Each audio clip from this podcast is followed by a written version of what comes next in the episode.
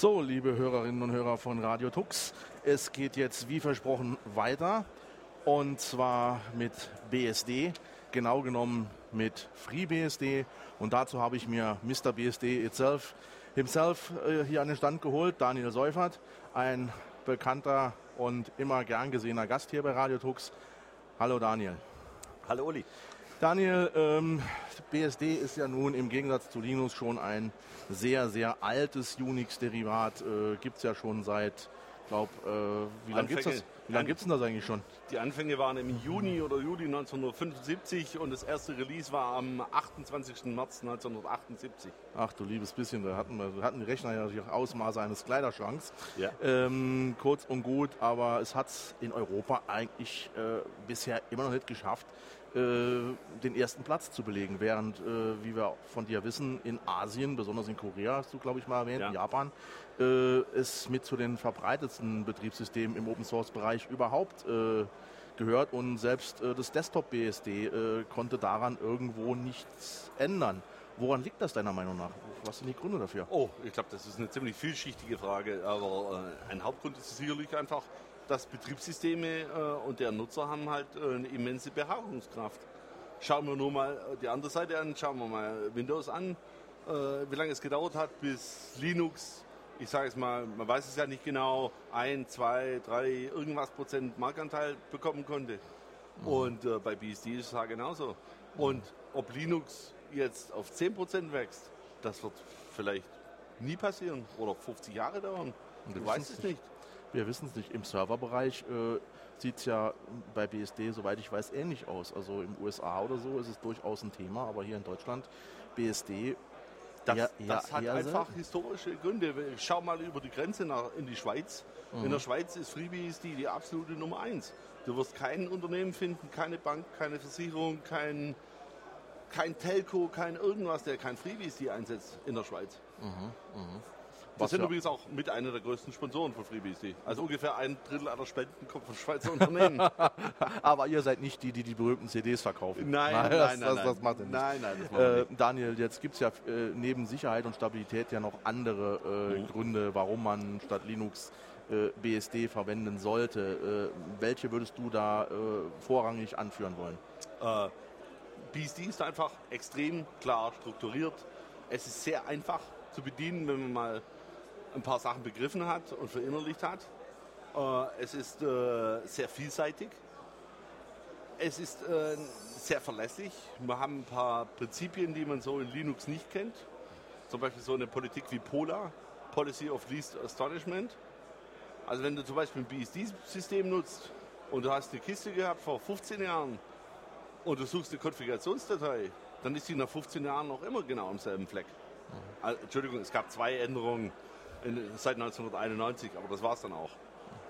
Und das ist zum Beispiel eine Sache, ich kann mich einfach an eine Kiste setzen, egal ob NetBSD, OpenBSD, FreeBSD, völlig, völlig egal. Ich weiß, das ist dort, das ist dort. Ich gucke da nach ETC und dann weiß ich, da ist alles da.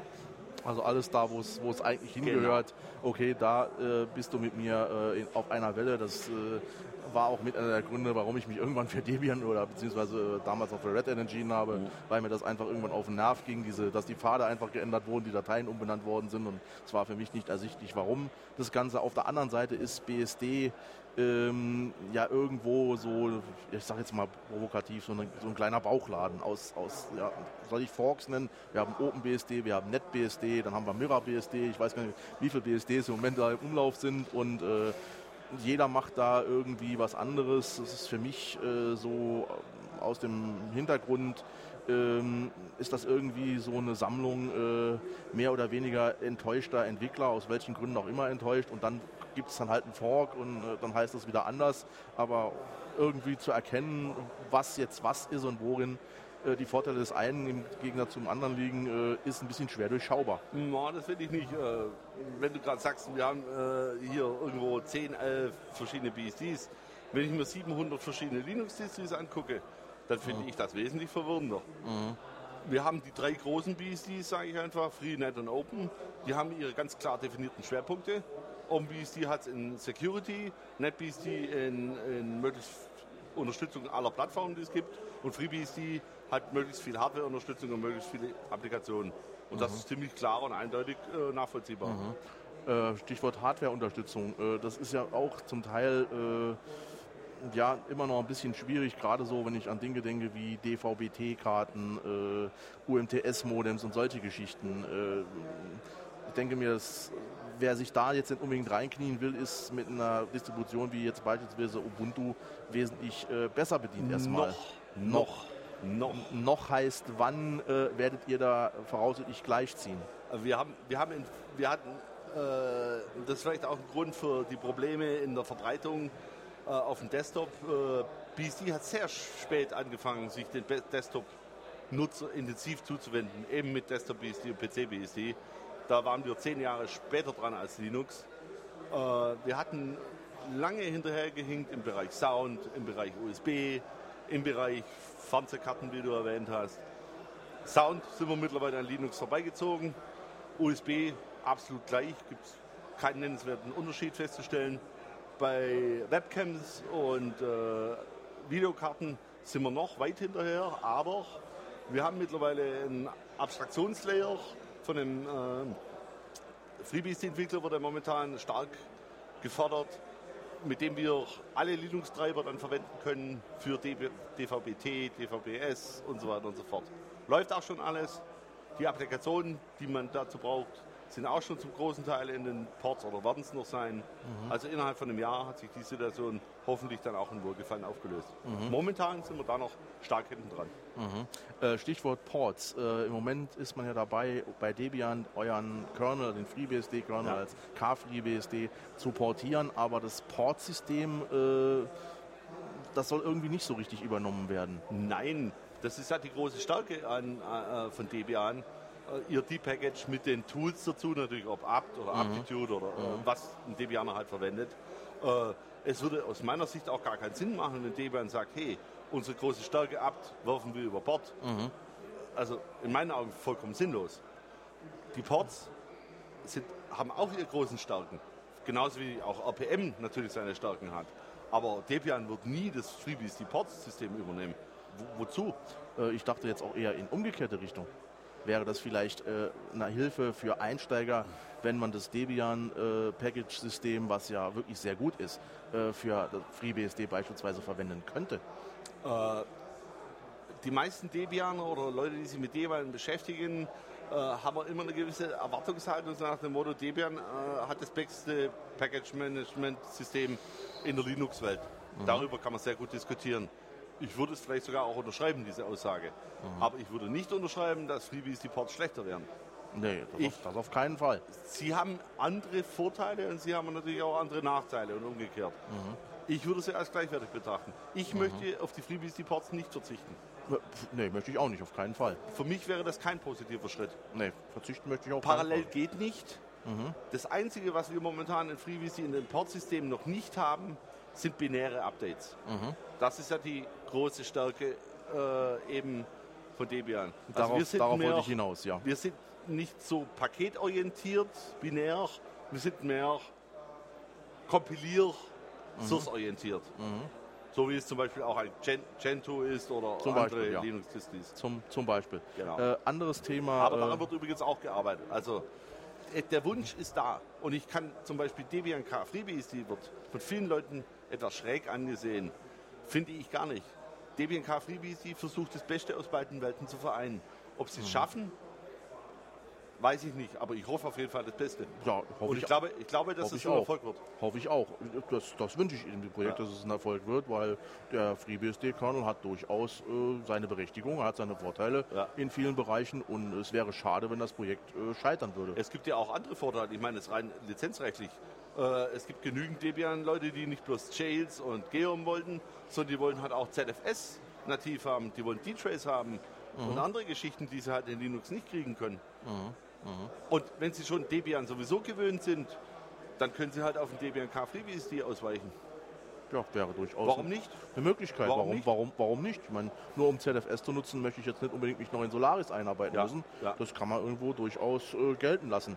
Äh, eine andere Geschichte ist, ähm, was mir so ein bisschen aufgefallen ist, ich habe mal die Mailingliste jetzt von OpenBSD beispielsweise abonniert. Ja. äh, dass da ja teilweise ein ziemlich aggressiver, scharfer Ton herrscht. Ja. Also speziell ein gewisser Theo äh, mit Äußerungen so nach dem Motto Shut up and code, ähm, finde ich persönlich jetzt vielleicht nicht unbedingt so förderlich, ähm, um ein Projekt nach vorne zu treiben. Äh, ich weiß jetzt nicht genau, ob es bei FreeBSD ähnlich brutal Nein, zugeht. nein, überhaupt nicht. Äh, aber könnte das vielleicht auch ein Grund mit sein, warum BSD in Europa nie so richtig, äh, ich sage jetzt mal, in die Pushen gekommen ist? Nein, das ist, das ist wirklich absolut und nur OpenBSD. Nur OpenBSD. Äh, spezifisch. Du wirst bei keinem anderen BSD auch nur ansatzweise sowas finden. Mhm. Da sind die Leute sehr nett und aufgeschlossen. Es gibt natürlich auch bei anderen Distris des Öfteren auch mal solche Vorkommnisse, wo Menschen aufeinander prallen, da menschelt es halt einfach. Und Theo ist halt einfach ein extremer Spezialfall. Mhm. Also wer mich kennt, der weiß ja, dass ich eine doch ziemlich dedizierte Position zu Theo habe. Ja, ja. Und wir beide sind ja nicht unbedingt äh, nur Freunde. Ja, gut, okay, ich glaube, das wäre auch, das wäre viel zu viel verlangt. Aber äh, nee, also ich meine, Theo, ich kenne ihn jetzt nicht persönlich, aber so was ich von ihm gelesen habe, stimme ich dir zu. Er ist da schon in seiner, seiner Art und Weise, sich zu artikulieren, manchmal mehr als extrem.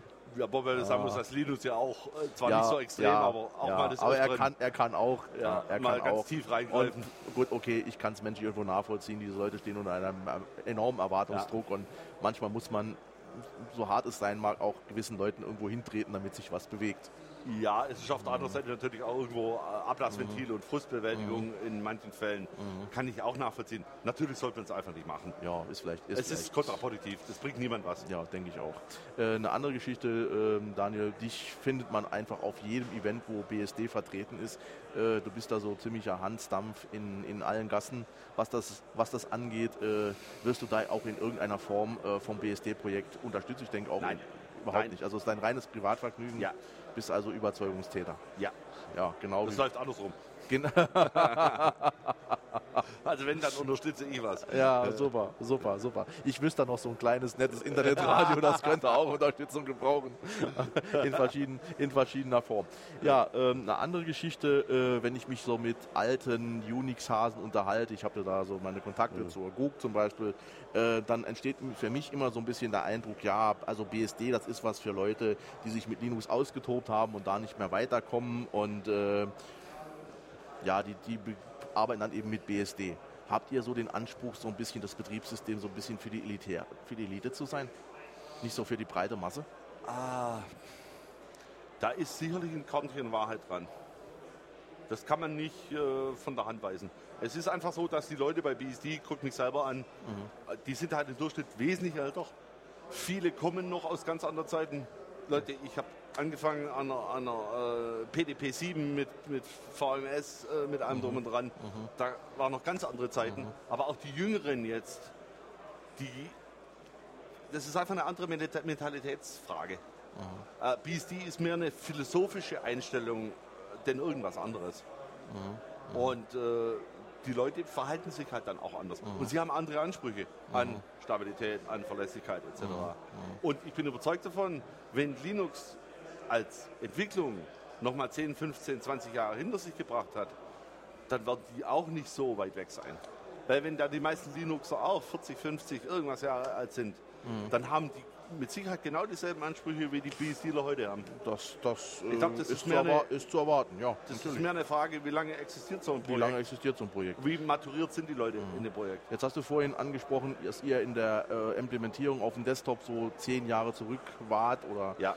Äh, und das klang für mich jetzt so ein bisschen äh, rückblickend, als wenn du das so als, ja, sagen wir in Anführungszeichen, als Fehler siehst. Ja. Ähm, was habt ihr euch vom BSD-Projekt eigentlich überlegt, um die jungen Menschen, die mit BSD jetzt nicht aufgewachsen sind und diese alten Zeiten nicht mehr erlebt haben, an BSD heranzuführen? Man muss einfach Hürden und Schwellen abbauen. Viele Leute, wir haben natürlich beide, hoffe ich doch, sowohl die Linux-Seite als auch die BSD-Seite, als auch übrigens die Solaris-Seite, Open Solaris-Seite. Wir haben ein Ziel, möglichst viele Leute für freie Software zu begeistern. Und es bringt uns nichts, wenn wir jetzt einen Linux-Menschen begeistern für BSD. Da ist für Open Source unterm Strich natürlich nichts dabei rausgekommen. Genauso wie wenig wie wir es darauf abzielen, dass jetzt ein FreeBSD-Dealer zum NetBSD-Dealer wird oder umgekehrt. Ich war übrigens früher mal NetBSD-Dealer, damit habe ich angefangen. Okay. Nur zur Information ganz am Rande. Das ja. stört aber niemand. Ja, äh, wir, wollen, wir wollen Linux, äh, Entschuldigung, wir wollen Windows-Nutzer dazu bringen, freie Software zu benutzen. Mhm. Und das kannst du nur machen, wenn du den Leuten die Angst nimmst, mhm. dass da am Anfang schon die Riesenhürde passiert. Mhm. Wie man ihr XP oder ihr Windows 7 installiert, das wissen sie selber. Die schieben mhm. ihre DVD da rein und dann klicken sie halt mal ein paar Mal mhm. drauf und dann, ja, dann können sie loslegen. Und genauso einfach muss das bei Ubuntu oder PC-PSD oder Desktop-PSD halt auch werden. Da muss man einfach mal über seinen Schatten springen. Mhm. Und dieses elitäre, hey, wir sind jetzt die Ur-Linux, äh, Unix etc. Ja, so. Das ist zwar nett, aber ja, das kommen, interessiert den wir neuen... Kommen, wir kommen von der Universität und wir, wir schreiben nur für die Universität. Ja. ja. Das interessiert einen Neuankömmling überhaupt ja, nicht. denke ich auch. Das ist Vielleicht interessiert es ihn, wenn er es dann fünf Jahre benutzt hat. Okay, okay dann, äh, ist, dann es ist ja kein, dann ist er kein Neuling mehr. Äh, eine andere Geschichte, weil du eben gesagt hast, diese Einfachheit, äh, ganz provokative Frage von mir, hat das Apple vielleicht ein bisschen besser hinbekommen? Weil unterm, unter der Haube steckt ja irgendwo doch ein BSD. Es steckt so über 80 Prozent ja. in, in FreeBSD im Userland. Mhm, mh. Den Machtkernel lassen wir mal als lassen wir mal aus das vor, Next ja. Step äh, ja, aber das ist ja so Last. traditionell so das Betriebssystem für die Leute, die sich mit der Technik nicht beschäftigen wollen. Apple hat halt eins gemacht. Sie haben nur eine Oberfläche. Mhm. Sie haben keine 132 Windows Manager. Da gibt es mhm. keinen Krieg zwischen KDE und ja. Chrome und mhm. mhm. XFCE und hast du nicht gesehen. Da gibt es halt eine Oberfläche und die Leute haben keine Wahl. Mhm.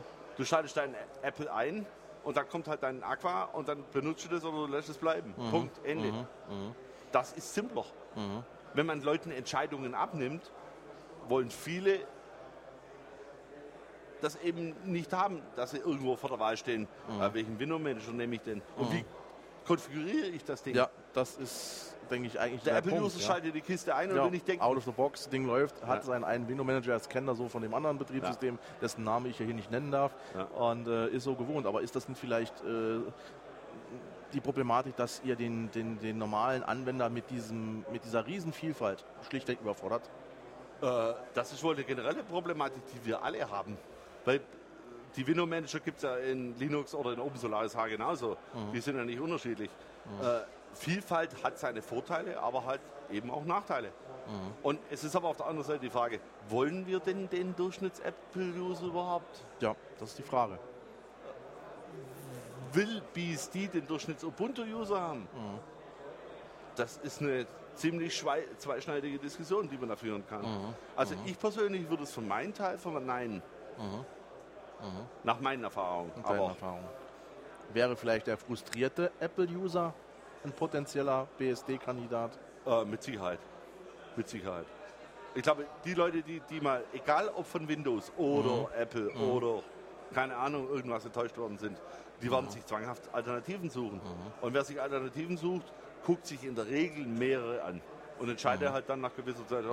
Das passt mir halt am besten. Habe ich vor vielen Jahren genauso ja. gemacht. Und wenn ich mir in die eigene Nase ja. greife, äh, mit Slackware hätte ich wahrscheinlich den Einstieg damals in Linux nicht geschafft, aber mit SUSE ja. und Yast äh, war es für mich damals als äh, halbwegs versierter Windows-Benutzer äh, durchaus machbar und gangbar. Und äh, ich hatte halt das Aha-Erlebnis, dass plötzlich Hardware out of the box lief, äh, mit der ich unter diesem anderen System äh, seinerzeit echt zu kämpfen hatte.